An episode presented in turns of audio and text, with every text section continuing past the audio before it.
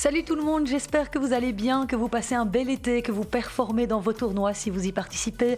Je sais tes podcast est de retour cette semaine après deux semaines de trêve estivale, mais juste pour un numéro, le prochain est fixé le 30 août pour le début de l'US Open. À partir de la rentrée, je vous reproposerai des podcasts sur base régulière tous les lundis, je vous le promets.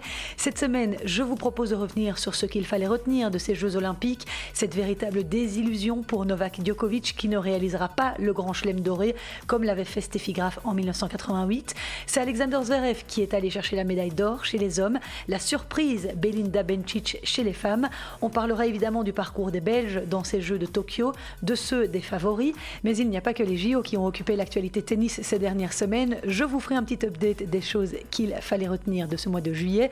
Merci d'être de plus en plus nombreux à l'écoute de ce podcast. Je vous souhaite un excellent moment.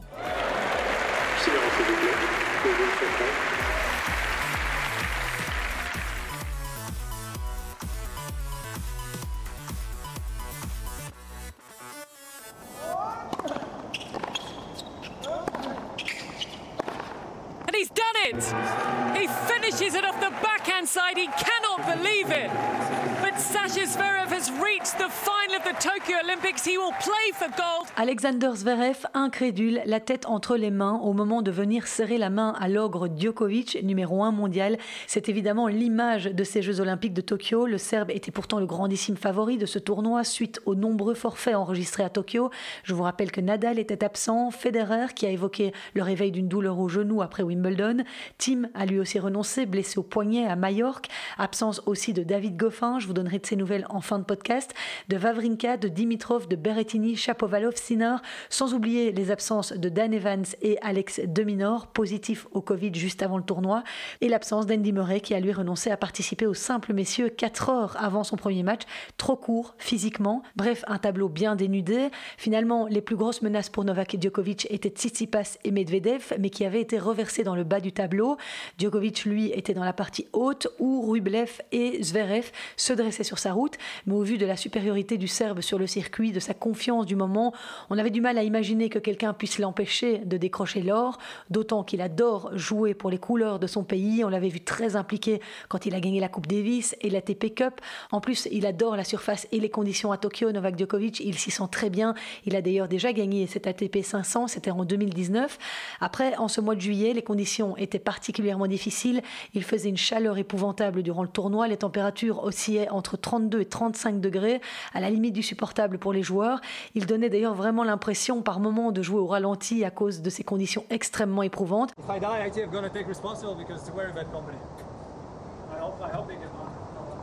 Je peux finir le match, mais je peux aussi mourir. Si je meurs, est-ce que vous serez responsable? Vous avez peut-être vu ces images de Daniel Medvedev accablé par la chaleur en conversation avec l'arbitre impuissant durant son match remporté en 3-7 contre Fabio Fonini.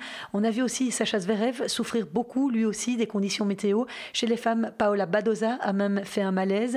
J'y reviendrai quand on parlera du tableau féminin. Mais voilà, c'était des conditions difficiles pour tout le monde. Et c'est peut-être cette chaleur qui a épuisé Novak Djokovic en demi-finale puisque le numéro 1 mondial a été surpris par Alexander Zverev. L'énorme surprise, lui qui était venu chercher l'or à Tokyo et qui avait démarré sa demi-finale sur les chapeaux de roue en infligeant 6-1 à l'Allemand dans le premier set. Il s'est ensuite effondré et a perdu les deux suivants, 3-6, 1-6. Uh, Je pense que cela fait partie de l'ADN des athlètes professionnels. C'est ce qu'on vous a appris, ce que vous avez en vous.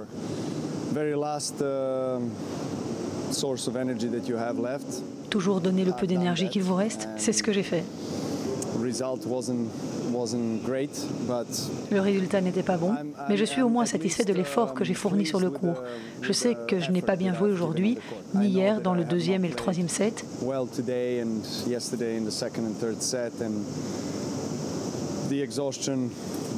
La fatigue mentale et physique ont eu raison de moi. C'est malheureux, c'était les matchs les plus importants pour moi, mais j'ai tout donné. Et Novak Djokovic n'a pas non plus réussi à s'emparer de la médaille de bronze dans la petite finale qu'il opposait à Pablo Carreño Busta. Le Serbe s'est incliné de nouveau en 3-7, 4-6, 7-6, 3-6. Durant cette rencontre, Djokovic a d'ailleurs bien eu du mal à gérer sa frustration, au point à un moment d'envoyer sa raquette dans les tribunes vides avant d'en fracasser une autre sur le piquet du filet juste devant l'arbitre. il est en train de craquer complètement. Là, il casse sa raquette en deux après avoir fait une sorte de lancer de javelot dans les tribunes. Bah, c'est dur, c'est dur. 3-0 pour euh, Ah, il y avait évidemment de quoi être frustré. Hein. C'est la troisième fois consécutive que le Serbe ne remporte aucune médaille aux Jeux Olympiques. En 2016, à Rio, il avait été éliminé au premier tour par Juan Martín del Potro, l'Argentin qui a aussi été son bourreau lors des Jeux de Londres en 2012, dans la petite finale où Djokovic avait terminé à la quatrième place. C'était amusant d'ailleurs, petite parenthèse à ce propos, avant le début du tournoi, Juan Martín del Potro a posté un message en taguant Djokovic sur Instagram. Je vais te regarder mon ami, cette fois tu auras ta chance propos qui ont évidemment beaucoup amusé la toile, mais qui n'ont pas porté chance à son pote Novak. La malédiction des Jeux a encore frappé, et il avait pourtant encore une chance de décrocher une médaille de bronze dans la catégorie double mixte aux côtés de Nina Stojanovic, puisque la paire serbe devait affronter Barty et Pierce dans la petite finale. Mais après sa défaite face à Carreño Busta en simple, Djokovic a préféré déclarer forfait pour cette petite finale. Il a expliqué que cet abandon survenait suite à une blessure à l'épaule. On imagine l'immense déception que ça a dû être pour sa partenaire. Et pour revenir brièvement sur la frustration de Djokovic face à Pablo Carreño Busta, l'Espagnol en a énervé un autre dans ce tournoi, c'est Daniil Medvedev qui a littéralement pété les plombs après sa défaite 2-6, 6-7 en quart de finale face à l'Espagnol. Medvedev a lui aussi éclaté une raquette avant de l'envoyer dans les tribunes vides. Moi je dis que même si ce n'est pas bien du tout, ça fait du bien de voir qu'il n'y a pas que les amateurs qui pètent les plombs sur le terrain. Bon, je m'égare. Retour sur la qualification de Sacha Zverev donc pour cette finale olympique face à cette possibilité de décrocher la médaille d'or, l'Allemand n'a pas tremblé une seconde en finale. Il a surclassé Karen Kachanov 6-3, 6-1 pour remporter le titre le plus prestigieux de sa carrière. Il devient le premier Allemand à décrocher le titre olympique en tennis. There is nothing better than this, I think, because, as I said, you're not playing for yourself, you're playing for, for everybody.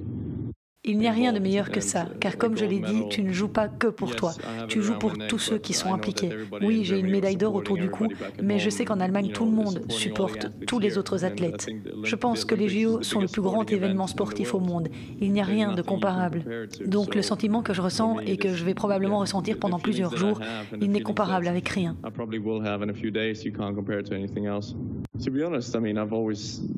Pour être honnête, tous ces anciens joueurs et experts, ils ont toujours vu les autres meilleurs que moi. Mais au final, j'ai maintenant gagné 16 tournois, 4 Masters 1000, j'ai fait les Masters et j'ai une médaille d'or autour du cou. Donc à la fin de la journée, ils peuvent bien dire ce qu'ils veulent.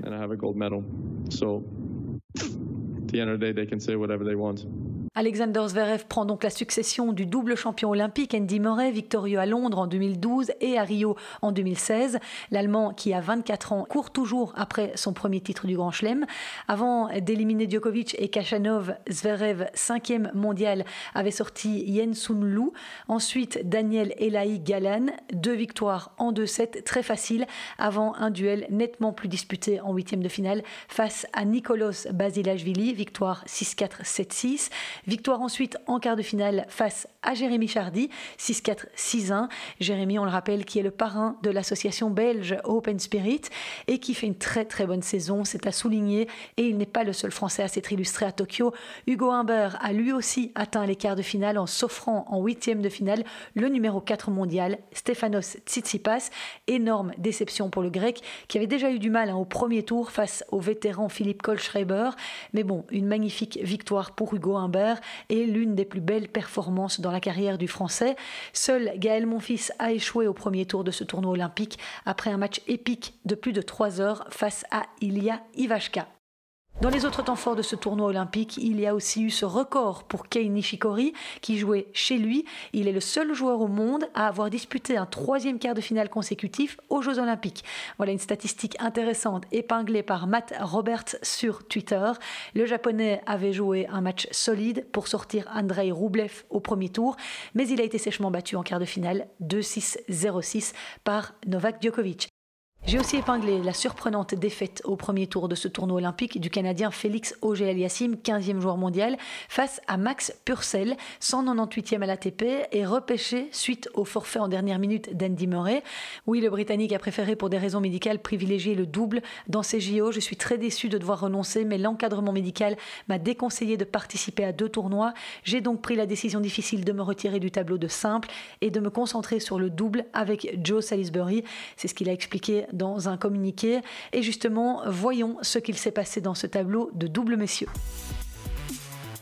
Alors la logique a été clairement respectée de ce côté-là. Les Croates Nikola Metkic et Mate Pavic, tête de série numéro 1 du tournoi, ont remporté la finale 6-4, 3-6, 10-6 contre leurs compatriotes Marin Silic et Ivan Dodig. Ce titre olympique vient concrétiser une nette domination de la paire croate cette saison sur le circuit. Pavic et Metkic, respectivement premier et deuxième au classement ATP en double, évoluent ensemble depuis le début de l'année. Ils s'étaient associés en vue de ces JO justement et ils ont déjà raflé 8 titres en 2021, dont Wimbledon et les Masters 1000 de Miami, de Monte Carlo et de Rome. Dans ce tableau du double masculin, la déception était grande pour nos compatriotes, Sander Gillet et Joran Vliegen, battus dès le premier tour 3-6, 6-7 par la paire néerlandaise Royer et Koulhoff. Grosse désillusion aussi pour la paire française, Pierre Hugerbert et Nicolas Mahut, tête de série numéro 2, qui eux aussi ont chuté d'entrée face à Andy Murray et Joe Salisbury. Voilà donc pour ce qui est des performances masculines. Parlons des dames à présent. Dans ce tableau féminin, sept joueuses du top 10 étaient présentes. Serena Williams, Simona Alep et Sofia Kenin n'étaient pas du voyage à Tokyo. Johanna Konta et Coco Gauff ont, elles, dû se retirer après avoir été testées positives au Covid. Et ça a été la valse des favorites dans ce tournoi olympique. C'est finalement l'inattendue Belinda Bencic, 12e joueuse mondiale, qui l'a emporté face à la Tchèque Marketa Vondrouzova, 42e à la WTA. And it's the biggest moment in Belinda Bencic's young career so far. Demi-finaliste de l'US Open en 2019, Bencic a offert à la Suisse sa toute première médaille d'or en simple dame, 29 ans après le titre remporté par Marc Rosset chez les messieurs. Elle a aussi permis à son pays de décrocher une troisième médaille d'or dans ces Jeux olympiques de Tokyo. La Suissesse a effectué un très bon tournoi en éliminant notamment Jessica Pegula au premier tour, 6-3, 6-3. Ensuite, la japonaise Misaki Doi. Après, les choses se sont bien corsées pour Bencic qui a gagné chacun de ses tours jusqu'à la finale en 3-7. En huitième, elle a brillamment dominé Barbara Kreshikova, récente vainqueur de Roland Garros, avant de prendre le meilleur sur Pavlyuchenkova en quart de finale et sur Elena Rybakina en demi. Toutes des victoires où elle a montré une solide combativité mentale. En demi-finale face à Rybakina, Belinda Bencic était menée 5-2 dans la première manche, mais la Suissesse a sauvé 6 balles de 7 pour finalement l'emporter au tie-break avant de perdre le deuxième et d'emporter le troisième. Sa finale était aussi un combat en 3-7 face à Vondrouzova, une finale remportée 7-5, 2-6, 6-3. Par ailleurs, Belinda Bencic a réussi l'exploit de se qualifier aussi pour la finale du double. On en parle tout de suite, mais jetons d'abord un œil sur ce qu'il s'est passé pour les favorites dans ce tableau du simple dame. D'abord, la sensation du tournoi a été l'élimination de la numéro 1 mondiale au premier tour, Ashley Barty. L'Australienne a été battue en 2-7 par Sarah Soribes Tormo, qui l'a pas mal gênée en alternant le slice en revers et les grosses frappes liftées en coup droit. Vraiment une belle performance pour la 47e joueuse mondiale qui s'offre la numéro 1 quand même sur dur. Et elle a signé quelques beaux résultats cette saison. Hein. Soribes Tormo, elle a notamment été finaliste et demi-finaliste au Mexique au mois de mars, quart de finaliste à Miami en avril sur dur, demi-finaliste à Hambourg sur gazon. Elle peut vraiment être efficace sur toutes les surfaces. Après avoir sorti Barty, l'Espagnol a battu Fiona Ferro dans la foulée 6-1-6-4 avant de subir la loi de Pavlyuchenkova, récente finaliste à Roland Garros. Et Ashley Barty n'a même pas eu l'occasion de se refaire en double dame puisqu'elle a été sortie en quart de finale aux côtés de Storm Sanders contre la paire tchèque vainqueur du tournoi, Krishikova et Siniakova. Pour revenir au simple, l'autre surprise de ce tableau féminin, même si elle n'avait plus joué depuis plus de 50 jours, c'est l'élimination de Naomi Osaka en huitième de finale. Au terme de 2h30 de jeu, la japonaise a été sortie par Marketa Vondrouzova, future finaliste. Grosse déception pour la protégée de notre compatriote Wim Fissett. Naomi Osaka qui a par contre eu l'immense honneur d'allumer la torche olympique lors de la cérémonie d'ouverture. Voilà, elle a tweeté qu'elle était vraiment très honorée d'avoir eu cette responsabilité. Peut-être quelque chose qui a pu la consoler, on l'espère en tout cas, Naomi Osaka. Et puisqu'on parle de Vondrouzova, pour la petite histoire que j'ai entendue en écoutant l'émission anglaise de Tennis Podcast, en fait, elle était présente au JO car elle a décidé d'utiliser son ranking protégé, mais qui remonte de sa blessure au poignet d'avant la pandémie, et a pu ainsi être alignée dans le tableau. Alors cette démarche a empêché Carolina Mukova de se qualifier pour ces Jeux, donc pas sûr que l'ambiance soit grandiose entre ces deux-là dans les prochains mois. L'autre déception chez les femmes euh, dans ce tournoi olympique, c'est l'élimination d'Iga Swiatek, qu'on a vu terriblement déçue après sa défaite contre Paola Badoza au deuxième tour. La Polonaise est restée de longues minutes en larmes sur le terrain après le match. Après avoir sorti Swiatek, Paola Badoza a éliminé Podoroska avant de devoir jeter l'éponge en quart de finale, terrassée par la chaleur et l'humidité face à Marketa Vondrouzova. Paola Badoza a d'ailleurs été évacuée en fauteuil roulant. Vous avez peut-être vu ces images. Très triste pour l'Espagnol de 23 ans, qui est aussi très performante cette saison, 29e mondiale, très régulière sur toutes les surfaces depuis le début de l'année. Elle a été quart de finaliste à Roland Garros, finaliste à Belgrade, demi-finaliste à Madrid et à Charleston. Solide saison donc pour Paola Badoza.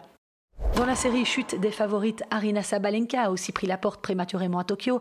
Elle a été sortie au deuxième tour en 3-7 par Donna Vekic. Et puis Carolina Pliskova, récente finaliste à Wimbledon, a elle aussi été sortie en huitième de finale par Camila Giorgi ce tournoi olympique a été très intense en revanche pour Elina Svitolina. Elle a réussi à décrocher une médaille de bronze au bout de nombreuses heures passées sur le cours. Elle a atteint les demi-finales après être passée par le chat de l'aiguille au premier tour face à l'Allemande Laura Sigmund dans un thriller de 3 heures.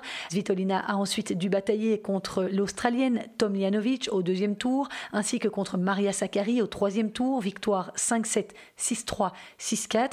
En quart de finale, l'Ukrainienne a battu Kamila Georgi avant de s'incliner sèchement en demi contre Vondrouzova, mais dans la petite finale, Svitolina s'est arrachée pour venir à bout de la jeune Kazakh Rybakina, laminée lors du premier set, breakée dans les deuxième et troisième manches. Elina Svitolina a renversé la tendance pour s'imposer 1-6, 7-6, 6-4. Chapeau, une médaille vraiment méritée donc pour la désormais épouse de Gaël Monfils. Côté belge, la déception était de taille pour Elise Mertens, dont on espérait hein, une médaille. La Belge a été sortie au premier tour de ce tournoi olympique par la cogneuse russe Ekaterina Alexandrova 6-4, 4-6, 4-6. En revanche, Alison Van Oudvank, 59e joueuse mondiale, a réalisé une toute belle performance. Après avoir battu Jorovic au premier tour, elle s'est offerte la Tchèque Petra Kvitova, 13e à la WTA au deuxième tour. Victoire 5-7, 6-3, 6-0. En huitième, la Belge a malheureusement buté sur Garbine Muguruza 4-6, 1-6.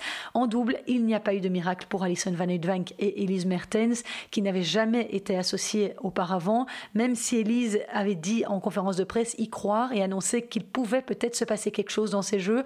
Mais les deux jeunes femmes ont été éliminées dès le premier tour face aux Espagnols Muguruza et Carla Suarez Navarro, 32 ans, rétablie il y a peu d'un cancer. Ça faisait vraiment plaisir de l'avoir participé à ces derniers Jeux Olympiques. Victoire des Espagnols en deux manches, 6-3, 7-6. Et finalement, elles ont perdu au tour suivant 11-9 au super tie-break contre les finalistes du tournoi, Bencic et Golubic. Et pour clore ce chapitre consacré aux femmes, je vous le disais, Belinda Bencic, médaillée d'or en simple, était également à l'affiche de la finale du double dame aux côtés de Victoria Golubic. Elle est la cinquième joueuse de l'histoire depuis le retour du tennis au programme olympique à atteindre les finales du simple et du double lors des mêmes Jeux. Mais Bencic n'a pas réussi le doublé. La paire suisse s'est inclinée face aux Tchèques Barbara Kreshikova et Katerina Siniakova qui décrochent donc l'or olympique. C'est elle déjà qui avait remporté Roland Garros en juin. La médaille de bronze, elle, revient aux Brésiliennes Laura Picossi et Louisa Stefani. À noter encore qu'en double mixte, c'est la paire russe Anastasia Pavlyuchenkova et Andrei Rublev qui décrochent l'or face à Elena Vesnina et Aslan Karatsev. Et c'est Barty et Pierce qui décrochent le bronze suite au forfait, je vous le disais, de Djokovic et Stojanovic.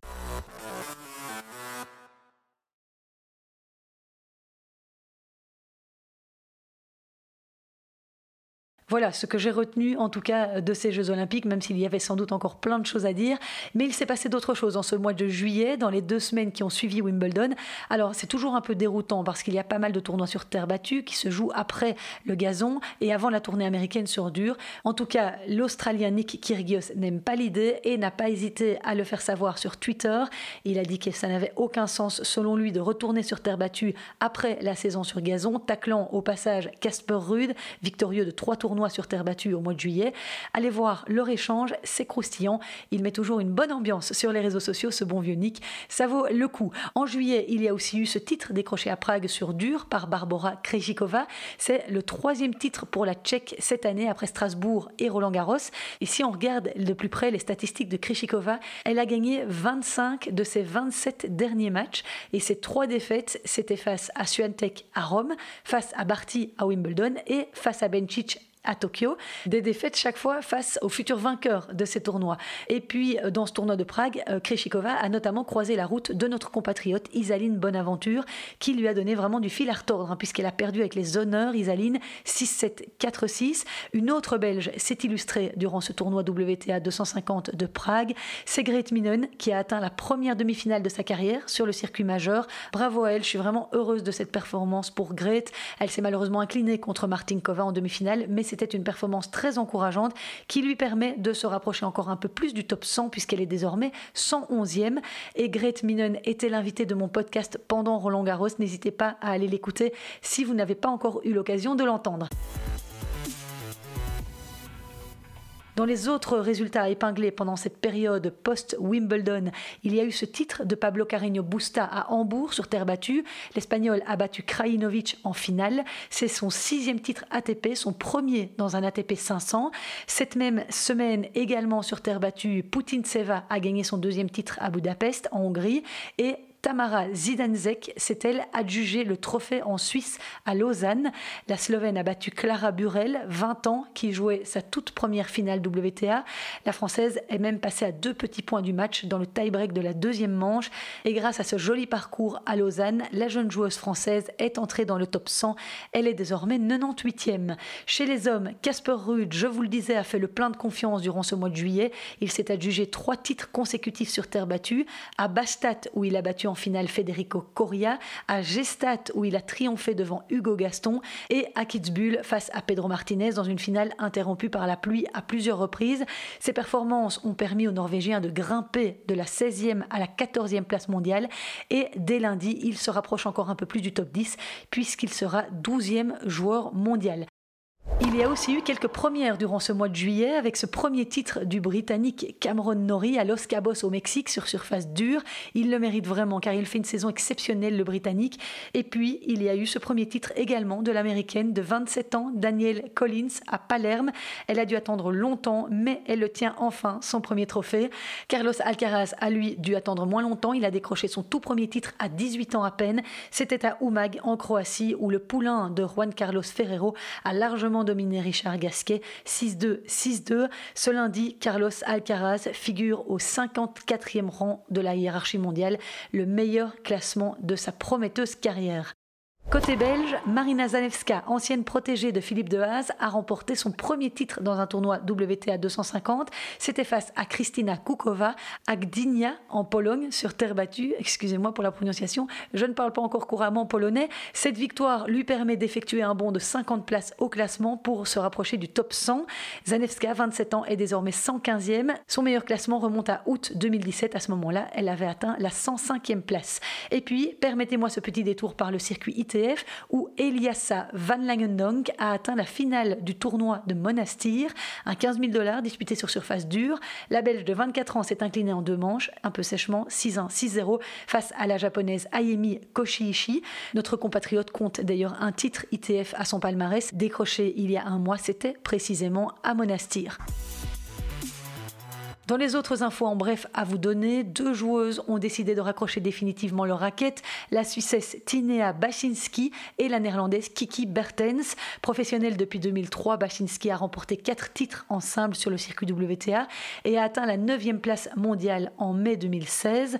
La Néerlandaise Kiki Bertens, 29 ans, a quant à elle annoncé en juin qu'elle prendrait sa retraite après Tokyo. 21e mondiale, elle a avoué ne plus pouvoir se motiver à s'entraîner. Elle a été éliminée au premier tour de ce tournoi olympique en 3-7 face à Marketa Vondrouzova. Après le dernier point, on a senti toute l'émotion qui a envahi d'ailleurs la joueuse de 29 ans. Bertens a remporté 10 titres sur le circuit WTA au cours de sa carrière en simple. Elle a été quatrième joueuse mondiale quand même, si vous vous en souvenez pas. Sa meilleure performance dans un tournoi du Grand Chelem a été les demi-finales à Roland Garros. C'était en 2016. Et en ce qui concerne la suite du calendrier ATP et WTA, tous les regards sont désormais tournés vers les États-Unis, où a débuté ce week-end la tournée estivale sur dur avec le tournoi de Washington. Et justement, Raphaël Nadal, qui a fait l'impasse sur Wimbledon et sur les Jeux Olympiques, y fait son grand retour. Je suis très content d'être là pour la première fois. C'est un tournoi que je voulais disputer, a expliqué Nadal, cité dans un communiqué. Je me réjouis de retrouver les terrains. Washington doit être pour moi le meilleur départ possible de la tournée estivale américaine. L'Espagnol jouera soit Jack Sock, soit le Japonais Nishioka. Dans le tableau de cet ATP 500, on retrouve notamment Félix Auger-Aliassime, Tyler Fritz, de retour après une opération au genou, Cameron Norrie, Grigor Dimitrov. En revanche, pas de David Goffin. Dans une interview donnée au soir le 13 juillet, le Belge a expliqué qu'il se remettait bien de sa blessure à la cheville et se préparait intensément à la suite de sa saison, mais qu'il ne jouerait pas avant Cincinnati qui débute le 15 15 août. Please take your seats quickly, ladies and gentlemen. Thank Si you. vous avez écouté mon podcast d'il y a deux semaines en compagnie de Philippe Dehaze, je vous parlais d'Emma Raducanu, 18 ans, révélation britannique du dernier Wimbledon. Et bien, d'après le journaliste Simon Briggs, elle a un nouveau coach en la personne d'Andrew Richardson. Une information qui est assez étonnante vu la campagne qu'elle avait fait à Londres, accompagnée de Nigel Sears, celui qui succédait donc à Philippe Dehaze. Mais voilà, vous pouvez lire cette information plus en profondeur dans un article paru dans le Daily Telegraph sur le web. Bianca Andrescu, elle, change de coach aussi. Elle va travailler avec Sven Grunenfeld, qui a notamment été l'entraîneur de Maria Sharapova. Elle et Sylvain Bruno avaient décidé d'un commun accord de se séparer au mois de juin. Avec Bruno, l'actuelle septième joueuse mondiale avait remporté Indian Wells, Toronto et l'US Open en 2019. Elle avait aussi atteint la quatrième place mondiale. Et il me reste à vous donner une info people avant de vous quitter. Le mariage entre Gaël Monfils et Elina Svitolina restera l'un des épisodes les plus sulfureux de l'été 2021. Les deux joueurs se sont dit oui à Nyon en Suisse le 16 juillet. Bon, pour la supportrice du standard que je suis, on va dire que ça faisait un peu mal aux yeux, mais ils étaient très beaux. Voilà, longue vie de bonheur à eux et plein de beaux projets. Voilà, c'est sur cette info 100% glamour que je vous laisse. Merci d'avoir été à l'écoute. Je continue à le dire, si vous avez l'occasion d'aller mon podcast sur Apple Podcast, n'hésitez pas à le faire. Cela permet d'améliorer le référencement Google. N'hésitez pas non plus à vous abonner à mes réseaux sociaux, Twitter, Facebook, Instagram, à m'envoyer des petits messages. J'en reçois de plus en plus et ça me fait vraiment chaud au cœur. Je vous retrouve, comme je vous le disais, le 30 août. On préfacera l'US Open qui s'annonce chaud, chaud, chaud et avec surtout le retour de David Goffin que l'on espère voir briller pour cette fin de saison. Passez d'excellentes vacances. À très bientôt. Ciao.